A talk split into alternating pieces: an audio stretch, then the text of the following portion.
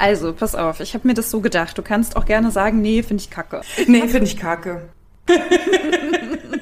Nein, alles gut, hau los. Äh, Au, und au, zwar, raus. also ich habe mir zu jedem Teil so ein bisschen eine Zusammenfassung aufgeschrieben, worum es da geht. Und dann Mhm. quasi so zu jeder Person. Aber wir können auch jeden Film durchgehen. Also wie ist es dir lieber? Ach so, nee, dann mach mal die Zusammenfassung, das finde ich besser, weil ich meine, die Personen entwickeln sich ja jetzt nicht großartig weiter. Ja. Also wäre da jetzt halt eine großartige Weiterentwicklung, wo man sagen könnte, wow, Mensch, also Spoiler. Edward, ne, der ist ja ein richtiger Feminist geworden. Ähm, da würde ich sagen, ja. Das wäre schön, ne? Nee. Möchtest du ganz offiziell die Einleitung machen oder starten wir einfach wieder fliegend? Sehr gerne. Ich fange gerne an. Na dann leg los, Baby. Oh Scheiße, das ist, das ist so erotisch, wenn man das so im Video sieht. ja, ist besser, wenn man sich nicht sieht.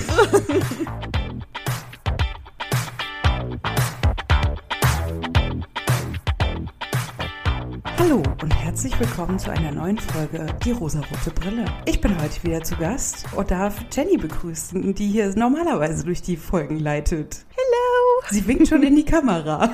Müsst ihr euch jetzt alle vorstellen. Wir winken uns zu. Genau, wir sind heute mal wieder getrennt. Wir haben die letzten zwei Folgen zusammen aufgenommen und jetzt wieder in alter Manier an zwei unterschiedlichen Orten in zwei unterschiedlichen Ländern. Because we are international. Na, immerhin selber Kontinent. Immerhin das noch, genau. Nachbarländer auch, also ist nicht ganz so weit Ja. weg. Wie auch immer.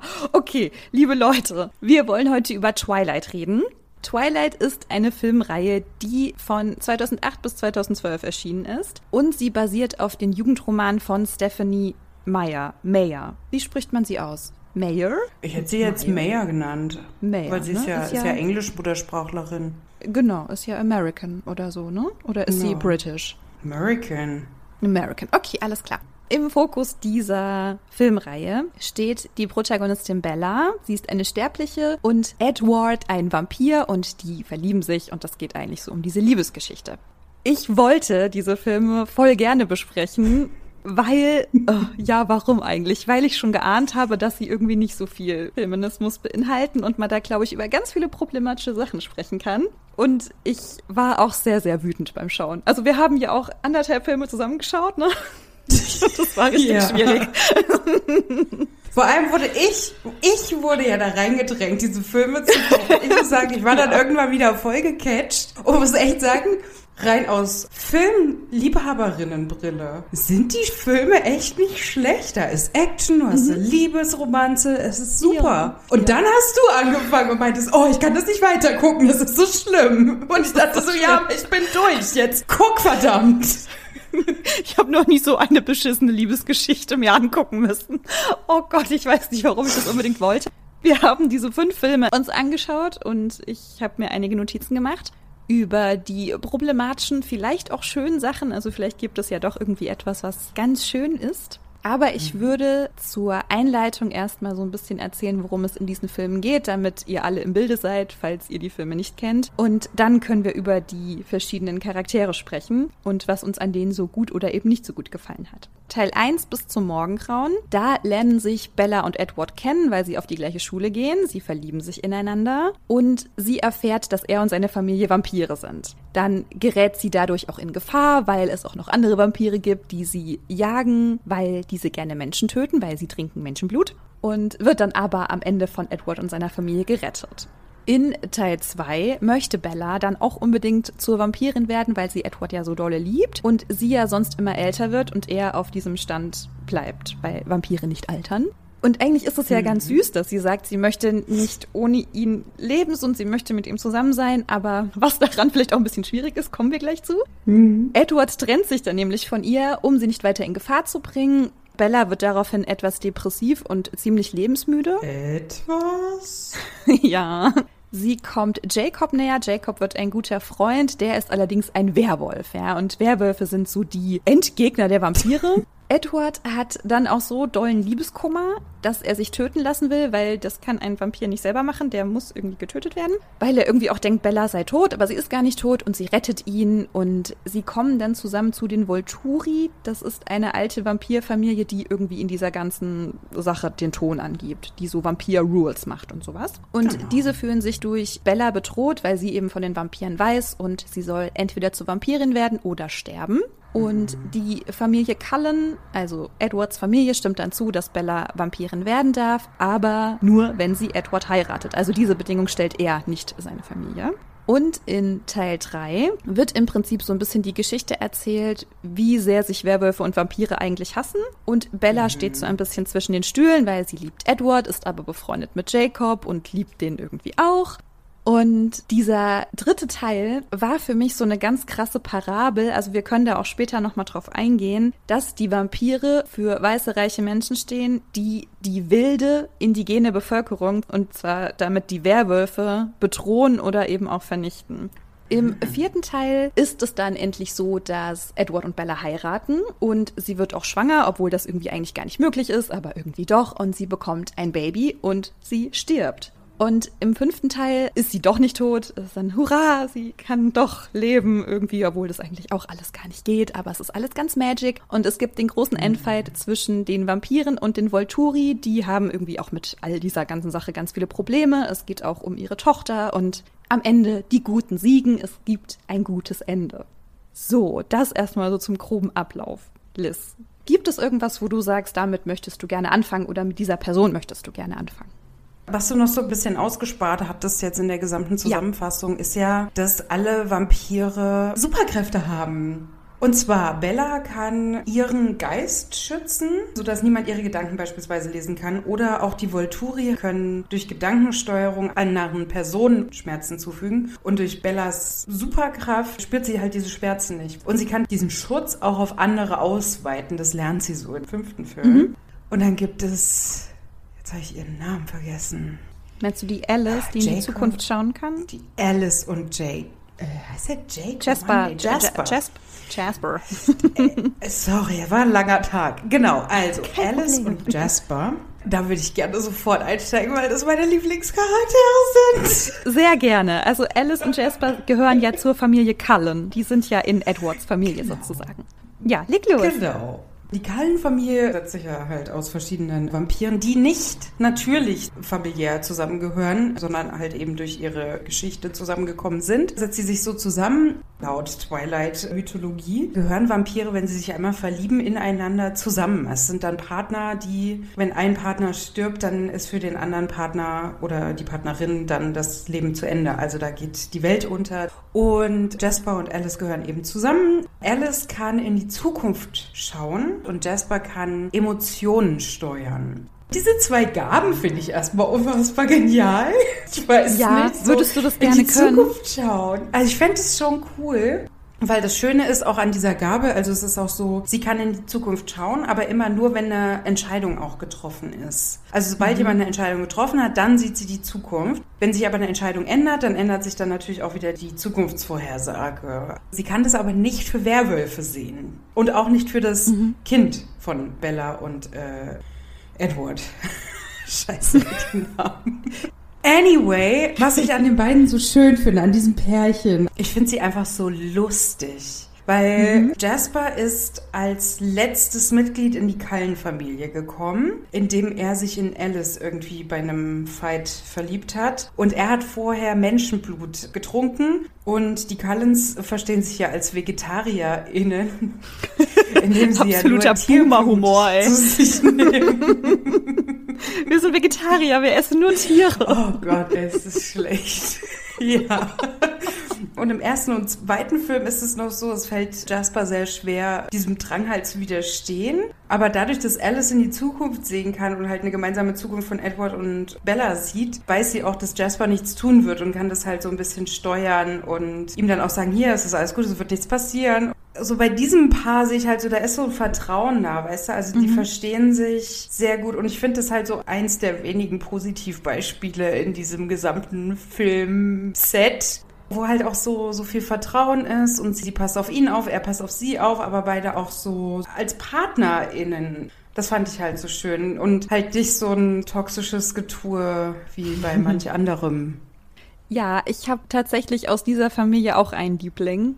Ja, aber mir ist es die Rosie. Ich fand die ja. richtig, richtig gut. Und zwar ist sie so gnadenlos ehrlich damit weil Bella ja Vampirin werden möchte und das ja natürlich auch sehr romantisiert. Ne? Und sie ist natürlich in Edward verliebt und sie möchte dieses ewige Leben mit ihm. Und Rosie aber ganz klar sagt, du weißt ja gar nicht, was du dir da wünschst. Sie ist auch nicht so einfühlsam mit ihr, aber sie sagt, wenn sie nochmal die Wahl hätte, so sie möchte keine Vampirin sein, sie möchte lieber ein Leben haben, was dann irgendwann endet, als dieses ewige Leben zu haben, wozu man ja irgendwie verdammt ist. Und mhm. sie ist so ehrlich damit und man kann das ja auch nachvollziehen. Ich meine, klar ist zu sterben scheiße und klar kann sie das irgendwie auch wertschätzen, jetzt eben noch diesen Hafen mit ihrer Familie zu haben, in dem sie sich einfach super wohl und geborgen fühlt. Aber Trotzdem findet sie es einfach schade, dass sie eben nicht mehr lebt und eben auch keine Familie gründen kann, was sie sich immer gewünscht hat. Und deswegen war Rosie ja. für mich einfach cool. Sie stimmt ja zum Beispiel auch dagegen. Sie möchte eben nicht, dass Bella zur Vampirin wird. Sie möchte das für sie nicht. Und man kann das halt voll mhm. nachvollziehen, warum sie das sagt. Also ich war ganz doll verliebt in Rosie. Ja, verstehe. Ich habe die nur im Doppelpack eben mit ihrem die Namen. Ja, mit ihrem Boy halt. Partner. Ich weiß gerade auch nicht, wie der heißt. es ist halt wirklich ein Boy, ne? Es ist halt wirklich ein so ein unfassbar muskulöser Typ und sie halt so die Blonde, so ein bisschen so Cheerleader. Und ich fand halt, es war halt so dieses Klischee, so Cheerleader und Jog, American High School Klischee. Ja, so sehen die ein bisschen aus, das stimmt, ja. Ich fand halt so, die beiden gingen so am meisten unter irgendwie. Ja. Aber es wird ja auch so ein bisschen die Vorgeschichte von ihr erzählt, auch von Jasper, glaube ich auch. Also wie sie mhm. überhaupt dann zur Vampirin wurde, was ihr so passiert ist und ihr ist halt auch was ganz Schlimmes passiert. Ich weiß nicht, ich habe sie voll ins Herz geschlossen. Ich fand, sie war halt so super ehrlich. Sie hat das auch in Frage gestellt, obwohl sie ja auch die Vorteile daraus zieht. Ja, sie hat dann irgendwie auch so auf ihre Art versucht, Bella davor zu bewahren irgendwie. Also ich fand sie ganz toll. Ja, die Rosie. Ja, verstehe ich. Sollen wir uns die beiden schlimmen Charaktere aufteilen? Ich weiß nicht, was jetzt irgendwie am klügsten wäre, aber es ist ja, glaube ich, egal, mit wem wir weitermachen. Aber ich finde zum Beispiel, dass Bella für mich so ein bisschen Welpenschutz hat, weil sie unsere Protagonistin ist. Finde ich auch. Dann mal anders ihrer, gefragt, Team ja. Edward oder Team Jacob? Ja, safe Team Jacob, Mann. Also eine Million Prozent. Also auch nur, weil der halt ein kleiner süßer Wolf sein kann. Das ist eigentlich der einzige Pluspunkt. Aber wir können gerne über Jacob sprechen, sehr gerne. Ich muss nur gerade hier scrollen, was ich mir zu ihm aufgeschrieben habe. Er stammt aus einer indigenen Familie. Bella zieht ja von Florida, Arizona. Irgendwo, wo es sonnig ist, ja. Forks oder Sporks? Also sag mal, wie habe ich denn die Filme geguckt? Sie zieht irgendwo hin, wo es nicht so sonnig ist. wo es eigentlich die ganze Zeit regnet. so. Und das sind beste Voraussetzungen, um als Vampir nicht zu glitzern. Aber auch, das ist ja im Bundesstaat Washington. Dieser befindet sich direkt an der Grenze zu Kanada. Und da gibt es einige Reservate für indigene Bevölkerung. Das fand ich schon mal sehr gut, auch geografisch eingeordnet, dass da wirklich, ja, halt das berücksichtigt wurde und sie da jetzt nicht einfach so random da in irgendeine weiß geprägte Ecke mhm. zieht diese ja. ganze Reservats und seine Herkunftsgeschichte zu sagen. Also ich fand das schon krass, was da eigentlich so für eine Side Story erzählt wurde. Es gab ja irgendwie dann auch diesen Rückblick, als irgendwer diese Geschichte erzählt, warum sich Vampire und Werwölfe eigentlich so hassen. Mhm. Da haben ja die Vampire, die alle irgendwie reiche, weiße, privilegierte Leute waren, diese indigene Bevölkerung angegriffen. Und ich finde das symbolisch echt gut. Das hat mir echt gut ja. gefallen. Und deswegen war so diese Vampire, die stehen so für diese privilegierten Menschen, die irgendwie meinen, mhm. wir können jetzt hier dieses Land für uns beanspruchen. Und ja. die Werwölfe sind so diese Wilden, deswegen sind es auch mhm. Werwölfe. Kann man auch kritisch sehen, auf jeden Fall.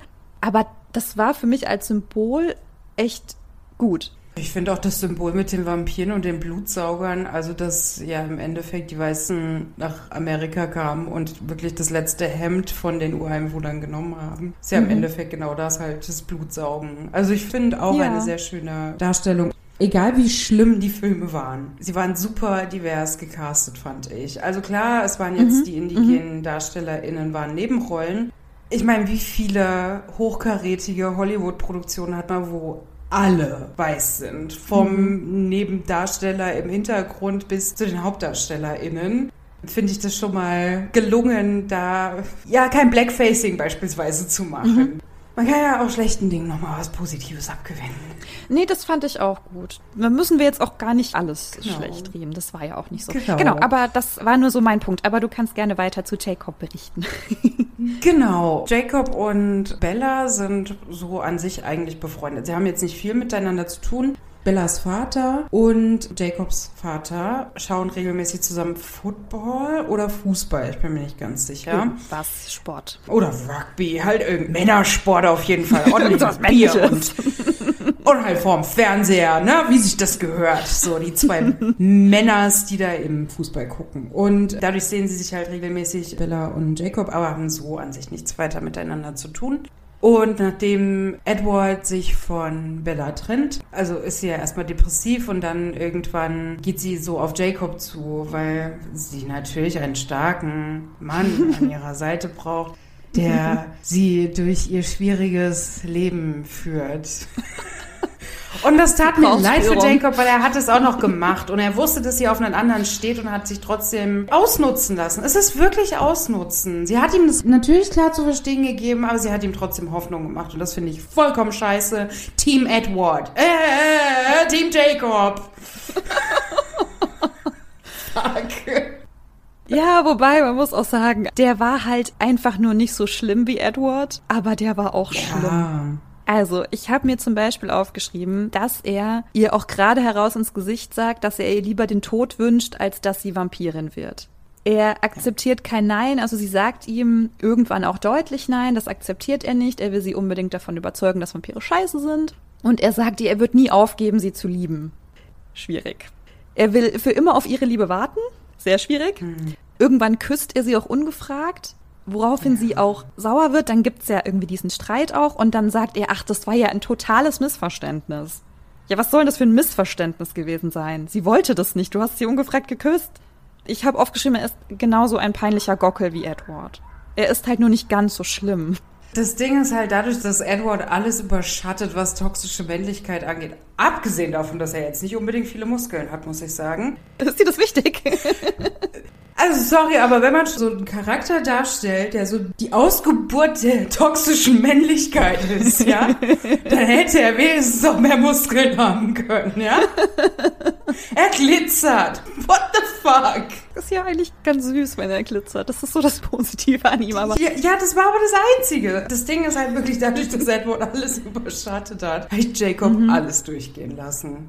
Also genau, wirklich, und das ist der. Der Kurs, ich habe den wahrgenommen und dachte so, oh, Jacob. Ja, aber das stimmt, das stimmt voll, das ging mir genauso. Deswegen, ich habe da dann auch trotzdem drauf geachtet, so dass das, was er macht, halt auch nicht okay ist. Aber es stimmt, ja. man verzeiht ihm das irgendwie schneller. Weil er dann natürlich auch der ist, der eben nicht zurückgeliebt wird. Und er halt so der ist, der leidet. Und irgendwie kann man dann eher so Mitleid für ihn empfinden. Es ja, gibt und dann halt ja aber noch. Auch ja. dieses Klischee mit dem Nice Guy und dem Friendzone-Ding. Er ist ja, ja, so ein netter Typ und die tolle Frau setzt ihn trotzdem in die Friendzone. Mhm. Es gibt ja noch diese Sache mit dieser Prägung, was Werwölfe oh ja haben, Gott. dass sie irgendwie aufeinander geprägt werden. Bei Jacob ist das irgendwie mit noch niemandem passiert. Er möchte das eigentlich natürlich am liebsten mit Bella haben, dann sind sie für immer zusammen. Er sagt aber irgendwann auch, dass er diese Prägung doof findet, weil man dann nicht mehr sich selbst gehört. Das sagt er. Und dann wird er ja geprägt mhm auf Bellas Tochter. Ja. Also ich fand's absolut creepy. Ich fand's komplett daneben. Ja. Was soll das für eine komische Story sein? Okay, ne, mir war klar, warum diese Geschichte erzählt wurde. Er sollte einfach noch Teil ihrer Familie sein, weil die irgendwie befreundet sind mhm. und er sollte halt nicht komplett verschwinden und totunglücklich sterben. Also ich meine, diese ganze Tochtergeschichte, die fand ich komplett oh, bescheuert. Oh, ja. Komplett. Vor allem, weil die meisten ja wirklich jemanden geprägt haben in ihrer eigenen Altersklasse. Also es war noch ein ja. anderer, der irgendwie ein Kind geprägt hat. Weil halt wirklich, ne, diese Prägung ist ja dann jetzt unabhängig davon, dass sie unsterblich alle sind, ne? Mhm. Da wird eigentlich drauf gewartet, dass dieses Kind volljährig wird, damit man es dann vögeln kann. Ja, Und na das finde ich unfassbar ekelhaft. Das ist so ekelhaft. Ich finde das richtig einfach. komisch. Eigentlich liebt er sie, aber dann passt er auf ihre Tochter auf. So, ja, weil halt irgendwie ein kleines mhm. Mädchen das bedarf der Führung eines starken Mannes oder was. Ja, ich meine, im Rahmen der Storyline ist es dann natürlich so, Bella und ihre Tochter haben die zwei verfeindeten Gruppen miteinander verbündet. Ja, ja. Und jetzt sind sie Ja, ja. alle happy ever after und sowas. Diese ganze Tochtergeschichte, ich habe auch eine Frage zu dieser Tochter. So, was war der Grund, warum man auf ein normales Baby und auf ein normales Kind, Schauspieler, Baby und Kind, da ein komisches CGI-Gesicht drauf gemacht hat? Was sollte das denn bitte sein?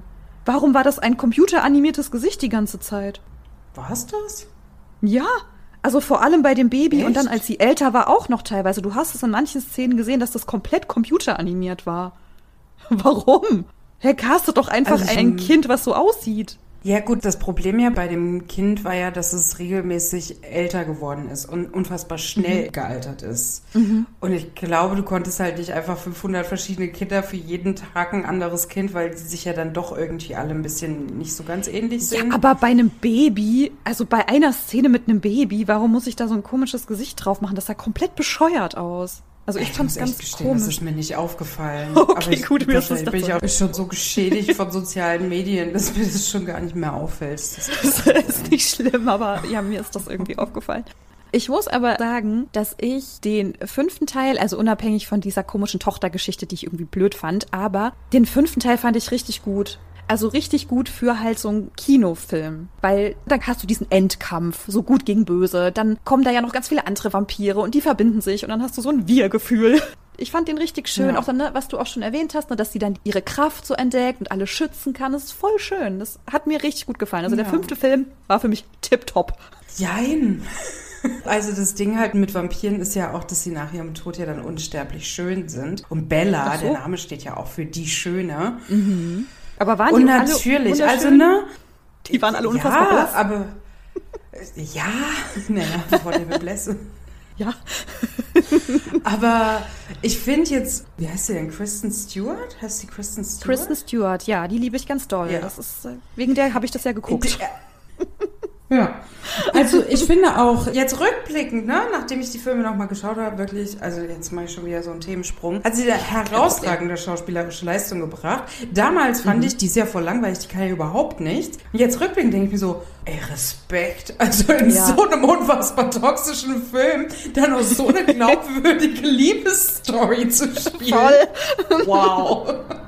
Ich fand sie toll. Ich ja, mag sie auf jeden Fall wurde sie ja dann nochmal künstlich verschönert halt, seit sie dann Vampirin war. Ihre Knochen waren gebrochen. Sie war ja unfassbar abgemagert. Oh Gott, Ähm, das, also da, ne, also Props an das Make-up. Oh mein Gott, wie sah sie aus, als sie da Ja. so halb tot war? Oh mein Gott. Richtig geil. Okay, ja. Absolut. Wirklich richtig gut, ne? Aber halt Kristen Stewart, ich finde sie eine unfassbar schöne Frau. Ja, sie hat ein bisschen Augenringe, finde ich, aber ist überhaupt kein Problem und es wurde ihr alles wegretuschiert. Also ich weiß nicht, sie war die kompletten Filme hindurch war sie wunderschön und ich fand diese Überbearbeitung im letzten Film, dass sie dann Vampirin war, ist dann noch mal hübscher vermeintlich gemacht wurde, total unnötig Ja. glänzenderes Haar, obwohl es eigentlich schon total schöne Wellen hatte und alles. Es wurde halt alles so geglättet. Das fand ich so toxisches Schönheitsbild einfach. Ja. Sollte Eine schöne Frau noch schöner zu machen, weil sie vermeintlich nicht schön genug ist, sorry. Nee, fand ich nicht okay. Naja, vielleicht wollten sie da einfach diesen Unterschied darstellen. Ne? Jetzt hat sie sich halt nochmal verändert irgendwie, keine Ahnung.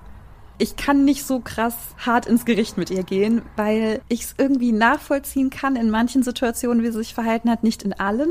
Aber sie ist halt ein junges Mädchen. Also als wir auf sie treffen, ist sie ja 17 Jahre alt. Und erstmal ist sie ja eigentlich ganz cool, weil als sie Edward kennenlernt, ist er ziemlich scheiße zu ihr. Und sie stellt ihn zur Rede. Ja, sie geht auf ihn zu und sagt, ey, was hast du für ein Problem mit mir? Also sie ist schon auch irgendwie straight in ihrem Denken, finde ich. Sie hat schon so ihre Vorstellungen. Und ja, ich weiß dann manchmal nicht so genau, was ich dann davon halten soll, wenn sie dann anfängt, ihm irgendwie zu vertrauen, obwohl er sich so böse ihr gegenüber verhält oder so gemein zu ihr ist. Warum lässt sie das zu? Das habe ich nicht so ganz verstanden. Oder hat sie irgendwie das Gefühl, das fordert sie jetzt heraus? Sie muss jetzt irgendwie diesem unfassbar toxischen Mann so gefallen? Hat sie so große Angst, ihn irgendwie zu verlieren? Oder warum ist sie ihm dann so gefällig?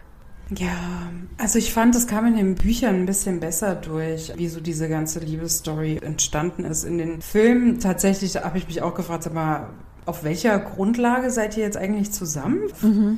redet ihr mal? Und wann? Und worüber? Und überhaupt, ne? Ich habe ihr ganz viele Entscheidungen, die sie getroffen hat oder wie sie ist, was sie macht. Ich habe ihr so viel verziehen, weil ich fand, dass Edward dieses Heiß-Kalt-Spiel die ganze Zeit gemacht hat. So, erst war er scheiße, dann war er nett. Dann war er scheiße, dann war er nett. Scheiße, nett. Mhm. Creept ihr nachts im Schlafzimmer hinterher, was ich oh, unfassbar widerlich finde. Und versteckt sich dann, als sie wach wird und what the fuck? Also wirklich, da habe ich keine anderen Worte für. Ich finde, das ist konstante Manipulation. Sie denkt sich so, ja, okay, wenn ich mir mehr mhm. Mühe gebe, dann wird er mir mehr Aufmerksamkeit schenken. Oder dann im zweiten, dritten Film, wenn ich mich in Gefahr bringe, dann höre ich seine Stimme. Ich muss mehr geben, damit er zu mir kommt. Und dann hat er wieder irgendwie so einen Geistesblitz und ist da wieder ein Arsch. Er sagt ja ständig zu ihr, ach, ich bin ja so ein Monster und ich bin so gefährlich für dich. Und ich meine, das fordert sie halt auch heraus, ne? Weil sie denkt so, nee, ich kann das aber. So, ich kann mit diesem Monster umgehen.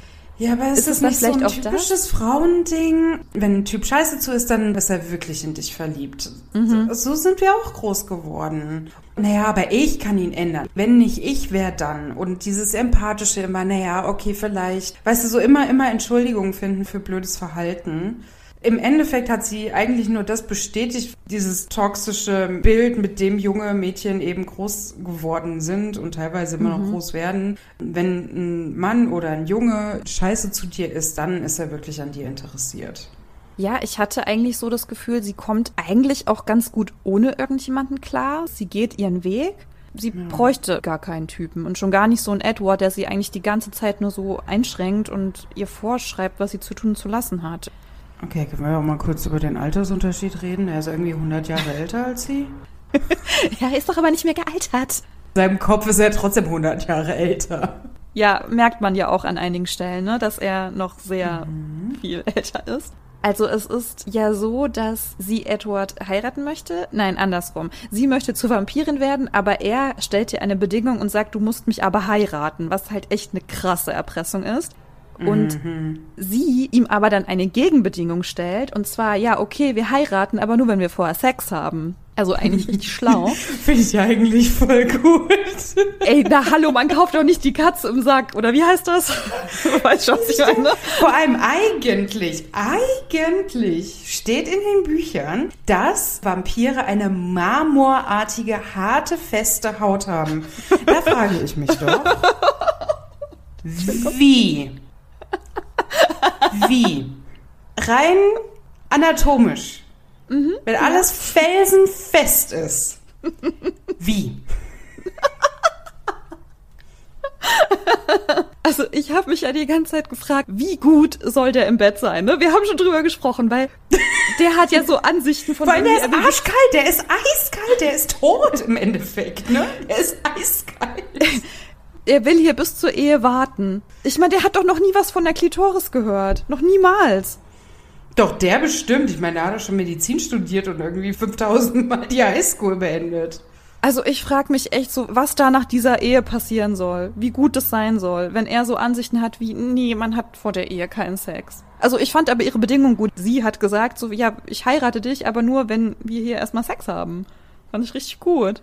Mein, ja, die haben ja trotzdem dann erst Sex nach der Ehe. Weil so ja. gehört sich das ja. Aber sie erkennt ja, dass er sie da reinzwingen will und sie sagt auch, das ist gemein, weil du nötigst mich. Also sie erkennt es schon, aber dann geht sie halt trotzdem auf seine Bedingung ein, ne? Also ja, er erpresst ähm, sie und dann ähm. erpresst sie ihn auch und das klingt halt einfach nach einer ganz doll gesunden Beziehung. Also ganz toll. Also ne, im Film absolut. Ich erinnere mich aber noch, dass es in den Büchern damit erklärt war, dass ja die Sinne von Vampiren ja auch anders sind dass sie alles viel klarer und deutlicher sehen und irgendwie jedes kleine Staubkorn durch die Luft mhm. wehen sehen. Und dass Edward wollte, dass sie erstmal alle menschlichen Erfahrungen macht, bevor sie Vampirin wird. Sie hätte doch aber auch nicht mit jemand anderem Sex haben dürfen, oder? Oder doch? Nee, natürlich nicht. Stell mal, stell mal vor, zwischen Jacob und Bella wäre was gelaufen. Ach, da gibt's doch tausend Fanfictions zu, das muss doch so sein. Nachher komme ich auch noch mal auf eine meiner Hypothesen zurück, aber Machen wir erstmal hier den Film fertig. Okay. Okay, alles klar. Okay, also weiter zu Bella. Ich hatte es ja schon angesprochen, als Jacob sie ungefragt küsst, haut sie mir auch aufs Maul. Aber dann auf der anderen Seite, sie ist halt schon krass verliebt und sie romantisiert dieses Vampirleben halt komplett. Und oh Gott, ja. Edward sagt ihr das auch ganz oft und dann ist ja auch dieser Rosie-Moment, ne, wo ich dachte so, ja, ich liebe Rosie. Aber warum romantisiert sie das so sehr? Er sagt ganz oft, ey, du wirst Blutdurst haben, dir wird scheiße gehen, du wirst Schmerzen haben. Das ist mir egal. Warum ist ihr das so egal? Weil sie mit Edward sein möchte.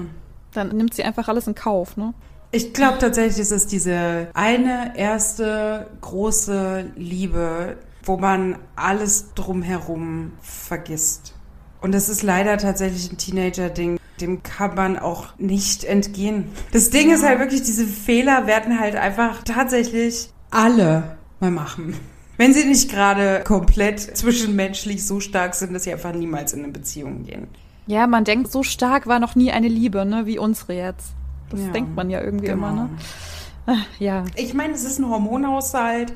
Es ist so das erste Mal, dass wirklich so einfach alles wild durch den Kopf und durch den Bauch schwirrt. Es ist halt einfach die erste große Liebe und es ist wunderschön für alle, für die es wirklich klappt bis ans Ende ihrer Tage. Ich wünsche es allen. Mhm. Aber die Realität sieht leider ein bisschen anders aus.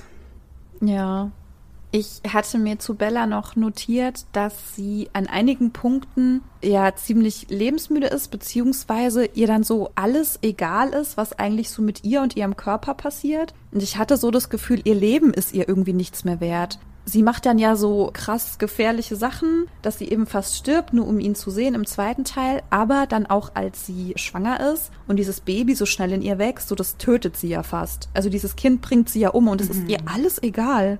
Ich fand das richtig krass, weil ich dachte, du tust alles für dieses ewige Leben.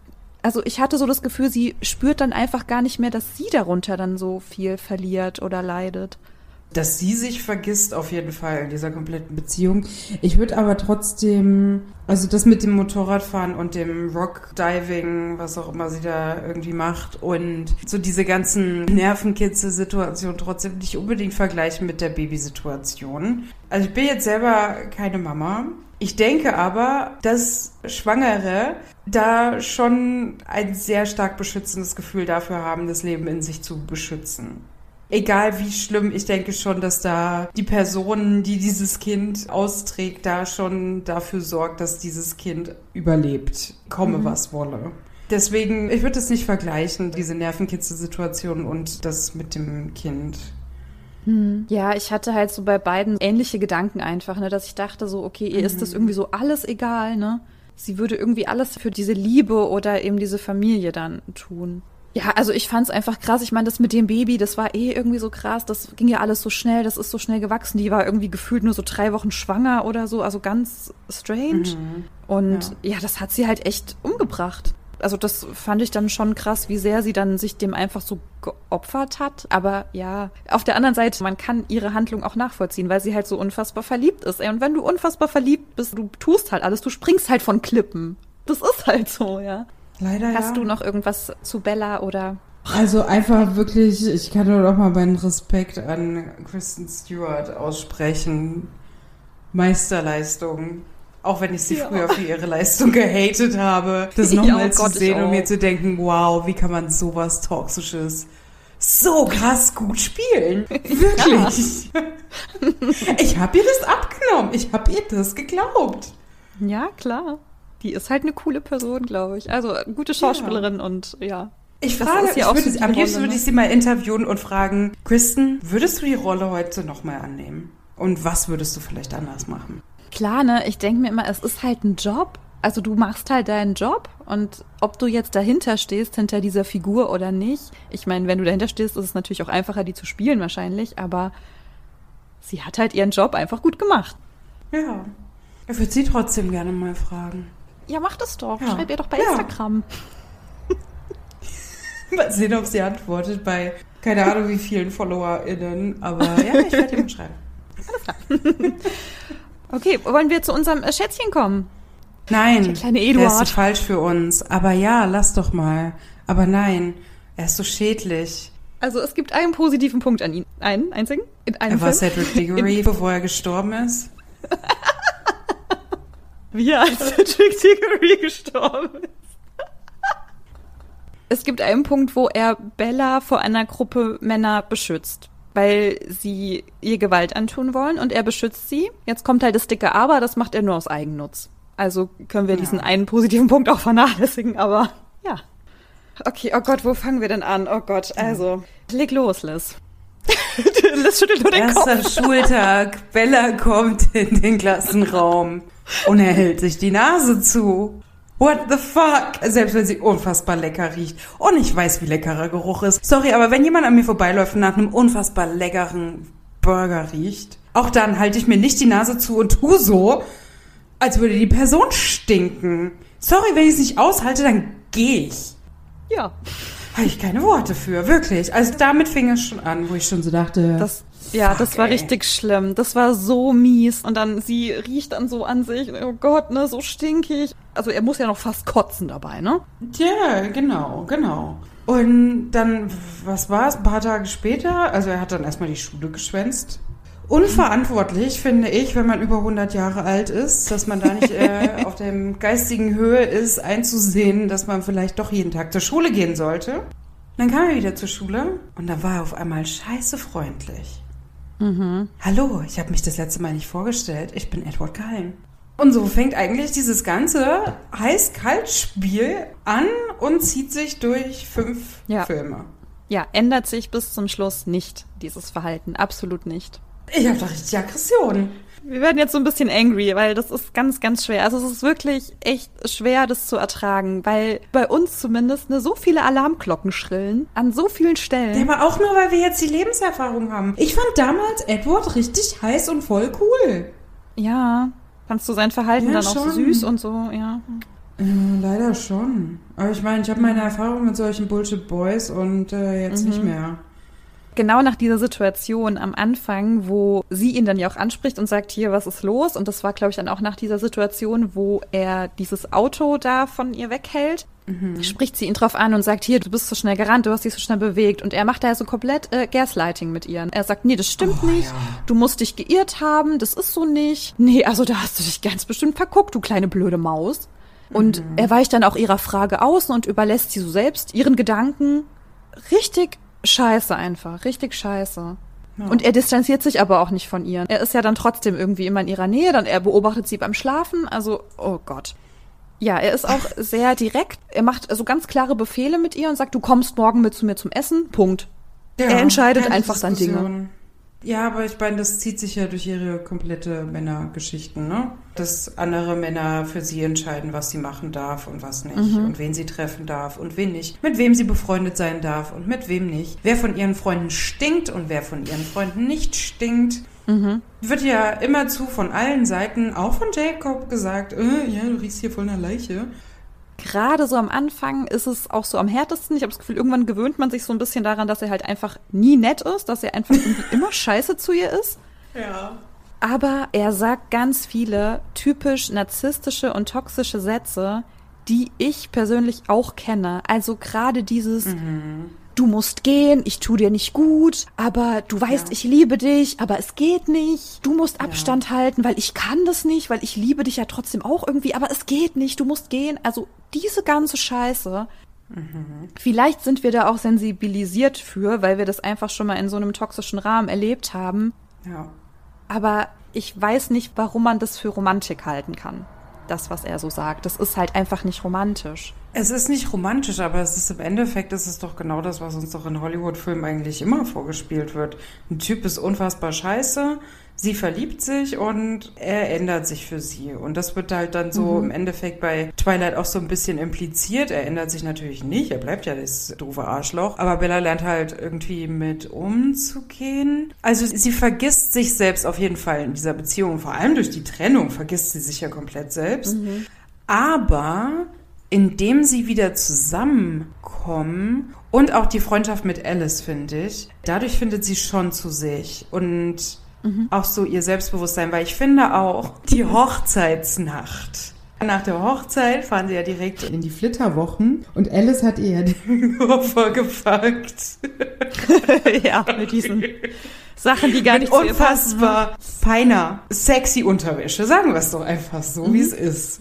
Und ich finde, da merkt man so, wächst sie dann doch über sich hinaus. Also findet auch so schon zu sich zurück. Also weil diese sexy Unterwäsche, sie zieht sie nicht an. Sie hat einen kurzen Panikmoment, absolut nachvollziehbar. Und dann schnappt sie sich ein Handtuch und geht einfach nackt. Und ich finde, wow, Bella, sehr gut. Absolutes Selbstbewusstsein. Props on you. Also wirklich unfassbar gut. Ja, zu dem Thema Sex, ne? Also dieses erste Mal. Oh Gott. Ich, oh Gott, ja. Ich das erste also- Mal sowieso. Also er sagt ja die ganze Zeit, er kann ja auch vor der Hochzeit keinen Sex mit ihr haben, weil das ist ja so gefährlich für sie. Ja, so, ich habe schon verstanden, dass es da auch darum ging, dass er ja irgendwie ein Vampir ist und sie halt aus Versehen töten könnte. Aber ey, symbolisch denkt er halt wirklich, dass er der geilste Typ ist auf Erden und er mit seinem Schwanz sie jetzt zerstören kann oder was. Ich fand das so Könnten sie zum Kotzen. Ja, aber genau das wurde uns ja damit gesagt. Und auch, dass sie dann irgendwie dieses komplette Zimmer da so verwüsten, ne, weil dieser Sex ja, so weil er wild so eine ist. Kraft hat. Er hat ja so Ich eine hab- Kraft nee. und will sie ja nicht an ihr auslassen. Und dann hat sie blaue Flecken da von ihm und dann will er nicht mehr mit ihr schlafen, weil er Angst hat, dass er sie verletzt. Ich fand das so kacke. So dieses, oh Gott, ich kann dich ja beim Sex töten, weil ich habe ja irgendwie den größten. Ich fand das so scheiße. Und er verletzt sie und es ist ihm offenbar auch egal, ne? Er fragt sie nicht einmal, ob das okay für sie ist. Nicht ein einziges Mal. Oder es wird uns nicht gezeigt. Aber ich gehe mal davon aus, er tut es nicht. Er macht sich dann noch drüber lustig, ne? Am nächsten Tag kommt ja dann dieses Hauspersonal, um aufzuräumen. Und er so, ja, jetzt müssen sie ja unsere ganzen Sachen aufräumen, weil wir so wild getrieben haben. Ich hab Ja, so aber dann, dann kurz echt. drauf hasst er sich selber dafür, dass er ihr blaue Flecken zugefügt hat. Und sie sagt, es ist okay, es war wirklich okay. Also gehe ich schon davon aus, dass das ein einvernehmliches Ding war. Was ich halt so problematisch finde, ist halt, wie er sich so hinstellt. Er ist ja ein Mann, so animalisch und er hat seine ganze Kraft und so seine ganze Sexualität nicht unter Kontrolle. Damit habe ich so das Problem. Das, oh, nee, ich bin so sauer. ich bin so sauer. Kein King-Shaming, absolut in Ordnung. Do nein, nein, das darum geht's ne? gar nicht. Nein, nein, das machen wir nicht. Da kommt ein bisschen meine grüne Seele durch. Ich finde es unfassbar Ressourcen verschwenden, dauernd irgendwelche Betten zu demolieren. Aber ich sag mal so, wenn das, das- im Einvernehmen passiert. Ja, das ist auch okay und es war ja auch einvernehmlich. Ne? Sie wollte das ja, sie wollte das ja auch schon früher haben. Aber dieses ganze, oh nein, ich kann das nicht tun, weil ich töte dich wahrscheinlich mit meinem riesen Lümmel. Ey, verarsch mich doch nicht, Edward. Mal ganz ehrlich. Ja, aber es ging ja nicht wirklich um den Lümmel. Ich glaube, es ging ihm tatsächlich Ich eher so um weiß. seine Kraft. Ich weiß Ähm, doch, ich weiß doch, aber weißt du, für mich war das halt einfach so dieses typische, ich bin so stark und ich bin so männlich und ich kann dich hier zerstören. Ja, halt dein scheiß Maul einfach. Ja, ja. Ich war sehr sauer. Ich, ich fand halt auch gerade diese Hochzeitsreise, das war wieder so auch, wo dieses Narzisstische wieder so durchgekommen ist. Erstmal so dieses Sex verweigern. Mhm. Ja, So, ja, ich könnte ja. dich ja verletzen, deswegen gibt's jetzt gar keinen Sex mehr. Mhm. Und dann stellt sie ja fest, okay, irgendwie scheint hier was in mir zu wachsen. Mhm. Bin ich hier jetzt irgendwie gerade schon schwanger? Und dann entscheidet er einfach, das Ding muss raus, Mhm. ohne sie irgendwie zu fragen, was sie will. Er macht dann schon Pläne so für die Rückreise und Carlyle muss helfen, das Kind zu entfernen. Was er mitgezeugt hat, ja? Also ich finde, seine komplette Wut projiziert er ja auf Bella, obwohl Mhm. er das Ding produziert hat. Ja, pass auf. Also in dem Moment habe ich gedacht, alles klar, Edward, hallo, du bist offensichtlich mein Ex-Freund. Also zum einen, ne, er belügt sie offenbar, wenn es um seine Zeugungsfähigkeit geht. Er sagt ja, er ist Vampir und Vampire können keine Kinder zeugen. Wobei ich mir denke, es kann doch nicht euer fucking Ernst sein, dass es in dieser ganzen Zeit, in der es Vampire gibt, dass es da nicht einmal diesen Fall gab, wo eine Sterbliche, ein Sterblicher und Vampir, Vampirin ein Kind gezeugt haben. Was wir erfahren, dass es das auch schon gab. Ihr müsst doch wissen, dass das halt möglich ist. Verdammte Axt. Also, er hat sie einfach fucking nochmal belogen, was seine Zeugungsfähigkeit betrifft. Und hat dann die Dreistigkeit, darüber zu entscheiden, was mit diesem Baby, diesem, was auch immer da in ihr ist, was damit passiert. Also er entscheidet, ach so, nee, äh, ich will aber nicht, dass du das bekommst, also wir machen jetzt quasi einen Schwangerschaftsabbruch. Ich war so sauer, wie kann er es wagen? Echt, wie kann er es wagen, über ihren Körper zu bestimmen? Naja, typisch Mann und er ist recht typisch konservativer Mann. Also das ist ja auch wunderschöne, ne? Er ist ja so erzkonservativ, so kein Sex vor der Ehe und so. Aber dann, wenn dann ein Kind draus entsteht, Ja, na, dann ist ja Abtreibung in Ordnung. Ja, klasse, ne? Absolut klasse. Und wirklich, ne? Mein Ex-Freund auch, ne? Katholik hier, allererste Güte. Aber genau die gleiche Scheiße hat der mit mir abgezogen. Genau die gleiche Scheiße. Und ja, es mag sein, dass ich einfach persönlich jetzt davon auch sehr viel mehr getriggert bin. Aber trotzdem, selbst wenn ich meine persönlichen Erfahrungen und Gefühle da mal außen vor lasse, sein Verhalten ist einfach richtig mies. Er fragt sie nicht ein einziges Mal, wie es ihr damit geht. Er spricht einfach nicht mit ihr, er spricht nicht über seine Gefühle, er möchte ihre nicht hören. Es gibt keine Kommunikation zwischen den beiden. Er entscheidet das, einfach ja, Dinge für sie. Ja. Die ganze Zeit. Und so empathielos auch. Also er ja. ist ja die ganze Zeit nur in seiner Angst, Wut. Ich habe Verständnis dafür, dass er Angst hat. Scheiße, was habe ich denn da jetzt hier gerade produziert? Ne? Das verstehe ich, habe ich vollstes Verständnis mhm. für. Aber der ist so fokussiert auf sich. Es ist seine Frau. Ich weiß überhaupt nicht, wie es ihr damit geht. Auch wieder, ne, absolutes Lob an Bella. Sie kontaktiert Rosie und sagt hier, du musst mir helfen. Am Anfang dachte ich so, hä, warum die denn? Mhm. Die sind ja jetzt, weißt Gott, keine Freundinnen. Aber dann habe ich es verstanden. Sie beschützt sie. Ja. Da braucht sie ja. dann eine starke Frau an ihrer Seite. Rosie ist die einzige, die wirklich darauf hört, was Bella möchte, weil gerade diese Situation, wo sie dann zurückkommen und dann bei den Cullens in dem Haus sind, alle haben ja eine Meinung dazu, ne, zu diesem Kind. Alle. Ja. Jeder und jede meint irgendwie jetzt genau richtig zu wissen, was jetzt passieren muss. Also jetzt mal im Ernst. Wir hatten auch eine werdende Mama bei uns im Jahrgang, als wir noch Teenager waren. Du mhm. weißt, was für Meinungen wir dazu ja. hatten. Ja, natürlich. Ja. Wir waren halt auch einfach mal es, ziemlich scheiße. Das stimmt, ja. ja. Man kann ja eine Meinung haben. Man muss sie aber nicht immer teilen. Und ich mhm. glaube, das vergessen Leute regelmäßig in den verschiedensten Zusammenhängen. Ja, für mich war Edward einfach so dieses Symbolbild eines Mannes, dem ich nicht mehr begegnen möchte in meinem Leben. Ich meine, diese ganze Twilight-Saga, also die Bücher und auch die Filme und alles, was so darum sich dreht, war ja super erfolgreich. Und im Prinzip war es ja erfolgreich, weil diese Liebesgeschichte als so schön und besonders empfunden wurde. Aber warum? Er ist ja wirklich äußerst scheiße. Ich meine, dass diese Vampir-Story geil ist. Ich meine, ich liebe Vampire auch, ja. Dieses ganze hier Vampire, Werwölfe kriegst du mich voll mit, ja. Aber das ist so ein Kackarsch. Also warum konnte man da so hm. drüber hinwegsehen? Was fanden die Menschen oder finden die Menschen so wunderschön an Twilight? Was ist das? Weißt du das?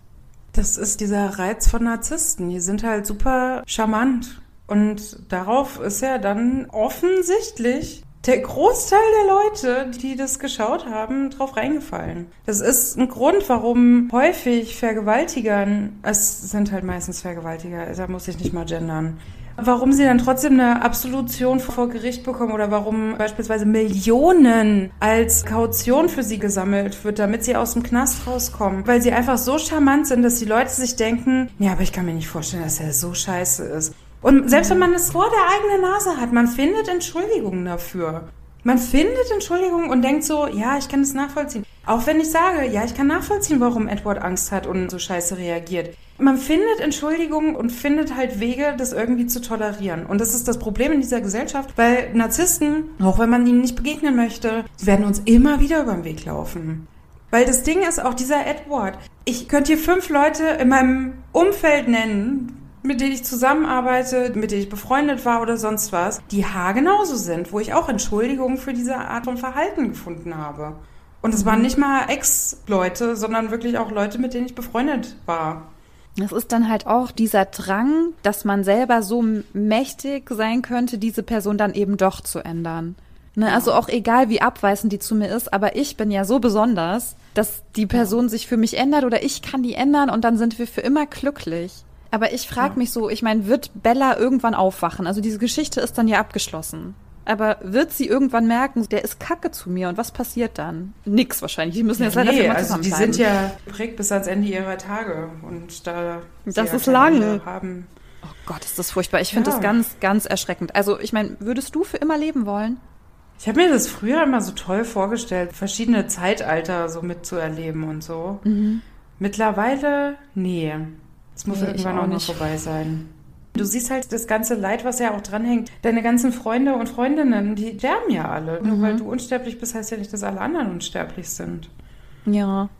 Also ich denke auch so, wer will ein ewiges Leben? Und dann vor allem noch mit einem einzigen Mann. Das ist doch irgendwie sad, oder? Also, ich meine, mit einem einzigen Mann. Damit hätte ich, glaube ich, weniger ein Problem. Da bin ich dann doch wahrscheinlich zu monogam geprägt, aber Ja, ich finde es super faszinierend, dass diese Buchreihe, diese Filmreihe, dass die halt so populär auch einfach war, weil eben diese Liebesgeschichte so viel Anklang findet, so in der breiten Gesellschaft, dass man das dann irgendwie doch romantisch findet. Und der ist ja so gefährlich und das ist ja romantisch und sie mhm. entscheidet sich für ihn. Das ist ja so ein ganz klarer Schritt der Bekenntnis zur Liebe oder zu einem mhm. Menschen. Das wünschen wir uns ja dann halt doch irgendwie alle, ne?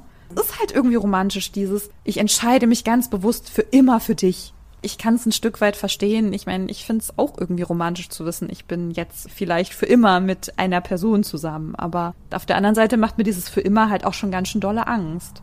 Weil für immer ist lang. Das ist so witzig, weil ich habe dieses Gefühl überhaupt nicht. Dieses für immer ist für mich halt nichts Absolutes, mhm. weil ich mir denke, für immer bis halt trotzdem irgendwas ist, weißt du? Ja. Ich hatte mir mit meinem Ex-Freund so gedanklich gesponnen, ach ja, ich würde den auch heiraten. Wir hatten da einmal drüber gesprochen und dann sagt er so, was, aber das ist ja für immer und wir sind doch überhaupt nicht lang genug zusammen. Ne? Der hatte auch voll Panik davor und ich dachte so, ne, so, wenn es nicht passt, können wir uns ja wieder scheiden lassen. Ja, aber das ist ja eigentlich also voll das ist für mich halt so selbstverständlich. Ja, ja, also für mich ist das so selbstverständlich, dieses für immer bis zu einem gewissen Punkt. Mhm. Und entweder ja. es passt nicht mehr oder für immer, bis man stirbt. Es ist für mich nichts Absolutes, das halt für immer, für immer bedeutet. Ja, das stimmt. Ja, das ist halt in den Köpfen so bei vielen Menschen einfach drin, ne? so dieses Romantische und so. Ich glaube, deshalb hat das gut funktioniert. Ich meine, wann sind die Filme rausgekommen? 2008 bis 2012, ne? 2008, wie mhm. alt waren wir da? 18. Oh, wow. Wir waren so alt schon, wie Bella etwa. Das ist schon lang her, ne? Mhm. Ja, aber das ist krass, weil, also ich glaube, damals hatten wir halt einfach nicht dieses Denken von jetzt und jetzt sitzen wir da und leiden ganz schön dolle, wenn wir diese Filme gucken, weil wir das einfach gar nicht mehr gut finden. Also wie gesagt, den letzten Teil, den fand ich dann irgendwie ganz cool, aber so alles andere, ich habe mich echt durchgequält. Ich saß wirklich da so mit meinem Block und meinem Stift und habe so Sachen aufgeschrieben und habe immer wieder gesagt so, ich will nicht mehr, das ist schrecklich. Ich habe irgendwann gar keine Notizen mehr gemacht, weil ich, ich habe einfach nur noch mit dem Kopf geschüttelt und dachte so, ja, okay, genau. Jetzt, damit ich durch bin. Und habe das dann schon so krass verdrängt, dass ich dich ja gefragt habe, welche Filme wir jetzt eigentlich betrachten. Ich habe es komplett verdrängt. Das war, so das war komplett weg. ja. Oh, ähm, ja, ich kann es verstehen. Es war schon hart irgendwie. Es war schon hart, ja. Naja, aber, aber irgendwie doch nochmal lehrreich, weil das Ding ist halt, damals habe ich das wirklich nicht kritisch betrachtet. Also ich meine, ich fand schon, dass manche Sachen, die Edward gebracht hat, auch so, hm, naja, ist jetzt nicht so okay. Aber ich dachte mir dann doch so, ach, so ein Edward für später, hm, auch, ich würde glaube ich auch ja sagen, ne? So, hm. Aber weißt du, wir haben jetzt halt auch 12, 13, 14 Jahre mehr Lebenserfahrung, ne? Mhm. Die hatten wir halt mit 18 nicht, deswegen, ja, war das da so okay. Also vielen Dank, Liz, dass wir diese Filme besprochen haben. Gerne. So für die feministische Brille hat das halt schon echt viel Potenzial. Ne? Wir haben jetzt ja auch über einige Sachen gesprochen. Ich fand es schon auch gut, den einfach nochmal zu gucken und halt zu sehen, so was ist da eigentlich so passiert und wie ist jetzt so unsere Einstellung dazu. So generell sagt es ja auch immer sehr viel so über uns aus, ne? wenn wir sagen, ah, das stört mhm. uns und das ist halt einfach Kacke und das geht nicht mehr und so. Ja. Also ist gut, dass wir das gemacht haben. Fand ich auch. Darf ich doch meine Hypothese teilen? Ja, bitte, leg los. Okay, also mein Traum war ja, als Traum, also meine Idealvorstellung war ja damals, das ist auch noch so ein toxischer Film, Kristen Stewart und Eduard? Ja, Eduard. Ich weiß seinen Namen nicht. Cedric Diggory? ja, also Idealvorstellung war, dass die beiden dann als Starcast für Fifty Shades of Grey genommen werden, weil Jetzt komme ich zu meiner Storyline. Ja? Cedric Diggory starb und wurde zum Vampir. So, als Vampir ändert er erstmal seinen Namen und alles und er heißt dann auf einmal Edward Cullen und trifft dann auf Bella. Weil ich meine, die haben ja dann auch richtig bombastisch guten Sex. Haben wir ja gelernt in den Filmen, ne? Klar. Nachdem dann so die sein. Ehe war. Wäre doch dann perfekt, um in Fifty Shades of Grey noch ihren kompletten Kink auszuleben. Wie ein roter Faden hätte sich das durch das ja. Leben von Cedric Diggory gezogen. Ja, aber eigentlich ganz gut, dass du sagst, weil ich glaube, Fifty Shades müssen wir schon auch noch mal angucken und drüber reden. Ja, ich glaube auch. Ich ja. Glaub auch. Irgendwann müssen wir das, glaube ich, schon mal machen. Ja, ja aber finde ich gut, finde ich Weil, eine gute Theorie. Ja, ne? Ich dachte. Ja, so doch, ich finde aber so die Bella am Anfang und die, äh, wie heißt die, Anastasia, die sind sich gar nicht mal so unähnlich eigentlich. Ja, ach. Und es sind zwei toxische Männer, die vermeintlich hot sind. Ähm, mhm, ja, stimmt. Das passt einfach. Ja, dann müssen wir darüber auf jeden Fall auch noch reden. Hast du denn jetzt noch irgendwas zu Twilight, Liz? Gibt's noch irgendwas, wo du sagst, das war richtig dolle schön, damit wir einen schönen Abschluss haben? Richtig dolle schön fand ich, wie Charlie, Bellas Vater, mhm. oh Gott, sich wirklich unfassbar Mühe gegeben hat, seine Tochter bei sich zu halten. Ja, oh mein Gott, ich liebe ihn ganz sehr. Oh, jetzt allein schon das anzusprechen, ne, das treibt mir wirklich die Tränen in die Augen, weil sie ja. war auch unfassbar toxisch zu ihm. Und ja. wie er wirklich seine Tochter nicht verlieren wollte. Oh Gott, das fand ich wirklich schön. Ja. Das war einfach ein ganz süßer, süßer Mensch. Und der hat mir auch sehr leid getan, ja. ne? Weil er hat sich so Sorgen gemacht und so, ja, geht's dir wirklich gut? Sie sagt, ja, ich kann nicht drüber reden, aber mir geht's gut. Und er, okay, das muss ich akzeptieren. oh Gott. Das war ganz schlimm. Ein sehr guter Charakter, fand ich auch. Der jetzt den wenigsten Raum in dieser kompletten Folge eingenommen hat, aber ich fand einfach, er war wirklich ein guter Vater. Und alleinerziehend ja. in dem Fall ja auch. Fand ja, das stimmt. Oh ja, hier jetzt. No. Nicht weinen. Ja. Nein, nein, alles gut. Ich habe ja auch immer ganz gerne so meinen Moment, wenn ich so äh, SchauspielerInnen wiedererkenne wenn ich irgendwie weiß, ah, die haben da und da schon mitgespielt. Und das hatte ich ja so ein bisschen, weil eine Freundin von Bella, oh Gott, ich weiß nicht, wie sie im Film hieß. Ähm, Jessica? Die Blonde? Nee, in der Schule, die mit der Brille. Hat so längere ah, braune Haare und eine Brille. Das ist jedenfalls die Rosita in The Walking Dead. Also richtig cool. War ich so, oh mein Gott, Rosita ist da und sie ist da so süß und so jung. Und in dem letzten Film, wo dann diese ganzen Vampir-Leute kommen, so aus aller Welt, da gibt's auch einen, diesen russischen Vampir, der hat in Shameless mitgespielt. Das ist der Mickey aus Shameless. Und ich war dann so, ah, ich liebe das ja immer, wenn ich Leute wiedererkenne. Ich bin okay. so, ich glaube, ich schaue zu wenig Actionfilme, um da irgendwie SchauspielerInnen. Äh, nee, ist, ist kein Problem. Aber da war auch noch, mhm. der Lee Pace hat da auch mitgespielt noch in Twilight. Und der Michael Sheen war ja der Chef von den Volturi, der übrigens in Underworld der Chef der Werwölfe war. Fand ich super. Haben sie gut mhm. gecastet. Also feministische Perspektive haben wir ja jetzt eigentlich gar nicht betrachtet, weil wir eigentlich nur über toxische Männlichkeit gesprochen haben, was eigentlich so im entferntesten Sinne auch feministische Perspektive ist. Aber um mal den Bechtel-Test zu betrachten, wir haben eine weibliche Hauptdarstellerin, die eigentlich auch sehr viel zu Wort kommt.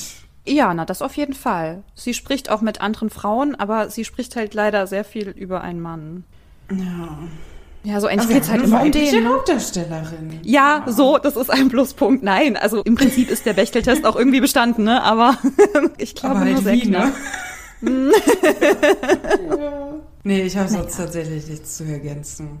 Dann können wir diese Folge ja jetzt schließen und würden uns sehr freuen, wenn ihr uns Feedback schreibt und Anregungen schreibt und alles, was ihr uns noch so schreiben wollt. Ihr könnt uns gerne überall bewerten, wo man uns bewerten kann. Kommentiert ja. auch gerne auf Instagram, ob ihr Team Edward oder Team Jacob seid. Oh ja, auf jeden Fall. Also ich bin für den kleinen süßen Wolfi, ne? ich auch. Nein, ich bin tatsächlich Team Jasper. Wir bringen jemand ganz neu ins Spiel hier. ja, nee. ja, das ist sehr gut. Okay, dann hören wir uns wieder in der nächsten Woche und lasst es euch gut gehen.